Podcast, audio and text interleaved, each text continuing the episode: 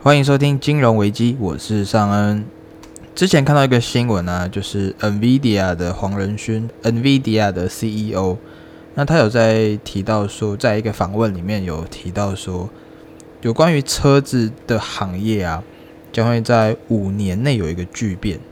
那他的意思就是说，诶，汽车之后呢，大部分都会用成本价来销售。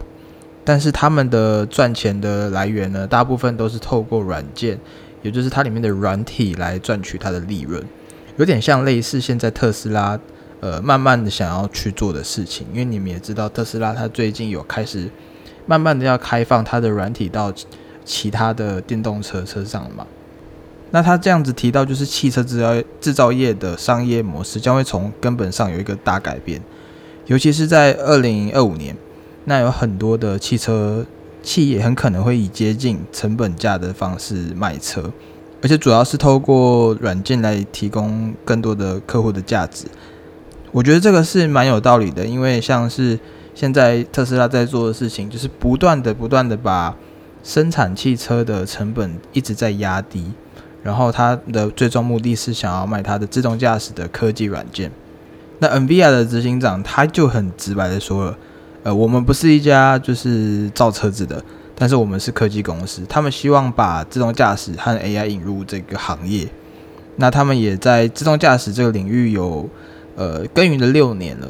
那距离二零二四其实还有一段时间嘛。那我也认为啊，自动驾驶汽车它会有很多形式出现，就包括比如说嗯 Uber 啊，比如说计程车啊、卡车啊。一般的交通的运输车啊，就是那种公车、班车这一类的，或者是机器人送货。那我觉得在第一批呢，一定会用在送货或者或是这一种呃路程是固定的，然后这些车可以整天就是二十四小时运作，呃，只要它有啊，只要它的电还在，它它就可以一直运作，然后也不用太担心疲劳驾驶这类的问题，所以它的重复利用率会更高。那我个人其实是蛮期待这一天的到来的。那以后大家只会越来越方便，而且也不用太担心说哇半夜想要去哪里，然后没有车。以后可能就是半夜一定会有固定的车去让你去想去的地方，而且是自动化的，我觉得超屌。我一定想要活到哪一天，但应该不难啦。虽然我现在也没有很年轻，也没有说很老，但就是很期待那一天自动驾驶化的世界的到来。那今天主题是讲到科技股嘛？那说到科技股啊，最近不是有一个软体很红吗？叫 Clubhouse。那它一崛起的时候啊，就是大量的用户进去嘛。那相对的也有大量的投资人开始想要找相关的股票。那我就发现有一个股票，其实它是跟 Clubhouse 撞名字，它就叫 Clubhouse Media Group。然后在某一天呢，我看到它的股票飙涨了百分之五十。也就是说，很多的散户根本就没有做功课，他就是查到了哇，这个名字叫 Clubhouse，他就以为就是这个软体背后的公司，然后直接狂卖。那当当然啦，随后就是一定是跌回去嘛，因为大家开始发现我买错了，那大家赶快卖回去。那其实你要买 Clubhouse 的相关的股票，它其实是要买一个叫 API 代号的股票代号 API，那它就是做第三方的 API 的公司。那相信以后一定会越来越多的公司去开发类似这样的软体，然后会用到第三方的 API。这个故事就是告诉你说，诶，你要买一个股票之前，不要因为那么急就买错了，好吗？这个真的是很蠢。好了，那我们直接带到主题，也就是科技股现在大跌该怎么办？好，那我们要知道，呃，最近的大跌啊，其实科技股的基本面是没有问题的。而且很多科技股都是受益于疫情，然后导致他们的业绩大涨嘛。啊，比如说串流软体，呃，影音串流软体 Netflix，还有电商龙头嘛 Amazon，然后我们视讯 Zoom，那视讯会崛起也是因为大家开始在家工作的关系，很多的面对面的交谈改成就是线上的会议，所以 Zoom 也因此崛起。还有比如说 T Dog，就是线上。不是说线上远程医疗的公司，那它也是开始陆陆续续并购了很多小型公司，越来越大。那在疫情的期间呢，很多的医院都是爆满的。相对的，T Dog 的业绩也一直在飙涨。因为其实很多人他去看病也不是说一定要到大医院，他只是想要找医师，然后有有办法诊断，加上开药就好了。那可能只是个小感冒或者是一些小症状，他只是想知道要要怎么解决。那这些小型的症状啊，小感冒可以一般去跟药局开药的东西呢，T Doc 确实是可以帮助呃这个世界去解决这个问题。那也因为疫情的关系，整个让这间公司大爆发。那既然不是科技股的基本面问题，所以这种短期的情绪啊导致的杀估值，其实并不会让整个股市崩盘哦。真正对股市有杀伤力的是美联储的政策的方向，尤其是它对未来加息产生的一些风险。所以，我们应该要注意的是，仔细的去观察，哎，美联储现在还有之后的目标政策的调整，到底会有什么样的影响？那从中长期来看呢，低利率的环境应该会一直持续下去。那新的货币政策框架也可能都是意味着。在等到美国真正充分就业之前呢，美联储他们应该都会一直忍耐通膨持续的高于长期目标一段时间，让经济有一定上的过热或者是超标，才会开始慢慢采取行动。那以目前的新闻看到的都是说，他们确实表示说，在二零二三以前，他们的意愿是不会去加息。那有那更保守一点的话，大家可以先设定到二零二二以前。那二零二二的年底，或者是二零二三的年初，可能就会有一些调整了。好，那在这几天的科技股大跌啊，相信很多人就是，嗯，有些人是重仓，有些人是甚至是单压一只股。那大家想必心情都不是很好了。那包包括我也是一样，多多少少你是有在投资的人，你多少会受到一些些心情的影响。那如果你影响的心情很大，甚至让你没办法睡觉，这就表示说。你真的投资的仓位太重，或者是你这样讲有点奇怪，你投资的仓位不够分散，也就是说你跌的那一个区块呀，会让你真的很痛很痛。这就是人性，就是我们人性就是一定要等到真的落赛了，真的等到呃真的出事，了，真的开始亏钱了，甚至是股市下跌的时候，才会知道说，诶，原来分散风险是这么重要的事情。对吧？那你在上涨的时候，谁会去管你说？哎，你要控制资产配置，哎，你要控制你的分散风险啊。那时候谁在管你啊？没有人在管的，大家都哦，杠杆狂开，融资融券狂开，然后哎，这在比谁赚的多。每个人都是少年股神。那说实在的，真正厉害的投资人，就是要在股票，不是说股票股市下跌的时候，我们才会知道，哎，谁是真正厉害的投资人。他要能赚钱，但是他下跌的时候又比别人，呃，下跌的还要少一些，这才是真正厉害的人。那希望这一次的下跌回调啊，让大家开始诶意识到风险控制的重要，因为你真的是要知道，嗯，有感受到这个这一波的回调，或者是你真的亲身经历过，你才会真正的知道去做分散风险这件事，因为大家都听过嘛啊。鸡蛋不要放在同一个篮子里，但是谁真的完完全全做到呢？因为大家都没有经历过，所以就觉得啊，能过一天是一天，能侥幸过一天是一天。但是你夜路走多了，总会碰到鬼吧？那希望呃很痛的人呢，这次可以学到一些教训，稍微控制一下自己的仓位。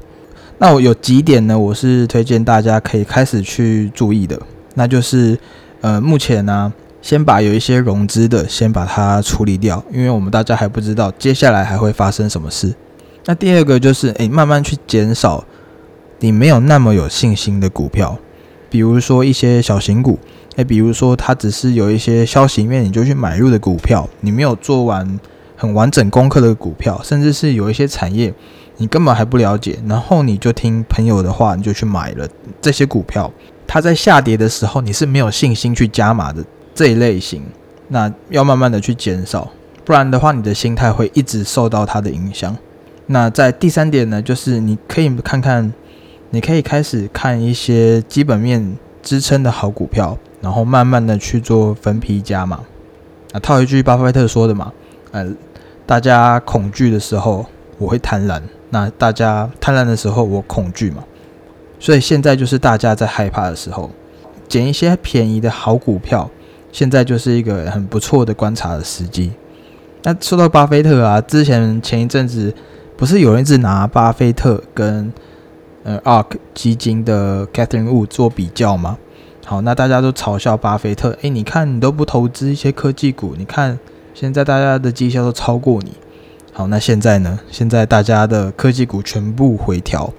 甚至有一些获利都回吐了。现在大家也才知道，哇，巴菲特他有他的厉害的地方。我不是说他一定非常屌，但他能够五十五年以来的年复利都有到百分之二十，那他一定有他厉害的地方。有些事情呢，是真的需要时间去证明的。谁能笑到最后呢？谁也不知道嘛。好，那在我刚刚说的那三点，哎，有融资的先处理掉。第二个是慢慢减少一些你没有那么有信心的股票，再来就是分批的去加码优质的便宜的好股票。诶，重点是分批还有便宜。那大家可以陆陆续续去调整现在的仓位。那以后呢，还会有更多像类似这样子的下跌回调。那这不是崩跌，这只是很小的，也不是说很小，也是一个很正常的回调。那你在新闻上啊，你其实会常常看到说分析师在预测会大跌啊，哦，科技股即将大崩盘啊。那其实这个你都不用害怕，也不用去恐慌啦，因为其实每年都会有人在预测，然后每年都预测，那总有一个人会中嘛，总有一年会中吧。然后他那个那时候新闻就会报道说，哎，你看吧，早在什么什么时候，哎，就有人说会崩盘这件事情，那没有崩呢？没有崩的话，大家也就忘了这件事，也就过了，然后也不会不会有人去记得这些东西，所以千万不要因为这样子的新闻你就不要投资，甚至是哦，你一看到这个新闻你就直接开始清仓。